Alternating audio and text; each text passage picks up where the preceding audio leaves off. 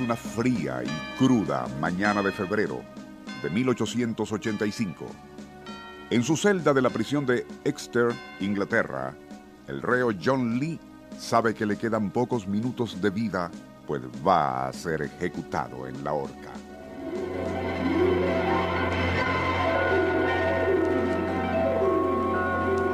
Nuestro insólito universo. Cinco minutos recorriendo nuestro mundo sorprendente.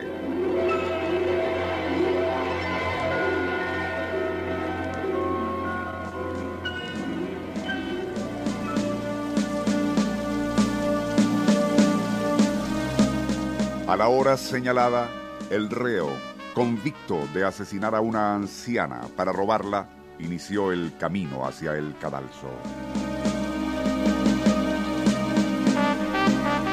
Luego, ante la mirada de testigos y periodistas, el verdugo colocó un lazo en su cuello y ubicándole sobre la compuerta, se apartó a un lado para alar la palanca que la abriría.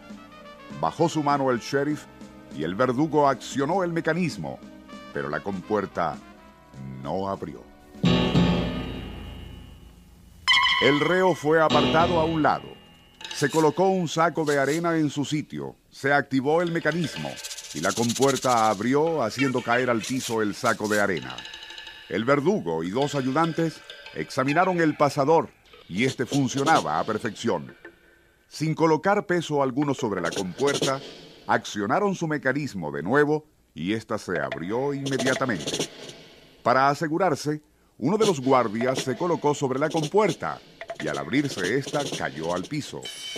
John Lee fue ubicado nuevamente en el lugar y el verdugo accionó la palanca, pero la compuerta no abrió. Algo insólito estaba ocurriendo, pero la pena de muerte debía cumplirse. Así que de nuevo fue probada la compuerta y funcionó a la perfección. Otra vez colocaron a Lee en el lugar y se dio la señal. El mecanismo fue activado. La compuerta no abrió.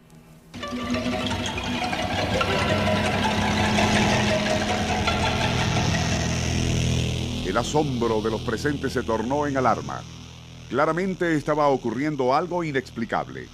John Lee había sido sentenciado a la horca. La sentencia se había cumplido ya tres veces, pero el hombre no había muerto. Era evidente que debía concedérsele clemencia, pero el sheriff se negó, aduciendo que a lo mejor el frío o la humedad habían hinchado la madera causando fricción.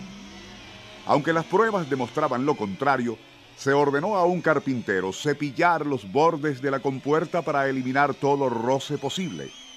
De nuevo fue probada con diferentes pesos y aún sin peso alguno. Funcionó a la perfección y John Lee fue colocado una vez más en el sitio. Se dio la orden, corrió el pasador y la puerta tampoco se abrió. Los periodistas protestaban al tiempo que corrían a informar la noticia del hombre que no podía ser ahorcado. Por su parte, el sheriff sufrió un colapso nervioso amenazando con renunciar. Informado el secretario del Interior, no tuvo más remedio que ordenar que suspendieran la ejecución. El asunto llegó a la Cámara de los Comunes, donde la sentencia de John Lee fue cambiada a cadena perpetua. Veinte años después, sería perdonado. Lo irónico del asunto es que en este caso, por lo menos, la justicia divina parece que se equivocó, ya que John Lee sí era culpable y jamás negó que él hubiese matado a la anciana para robarla.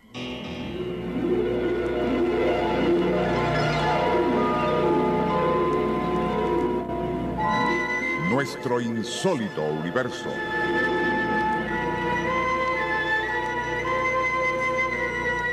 Libreto y dirección Rafael Silva. Operador Francisco Enrique Mijares. Les narró Porfirio Torres.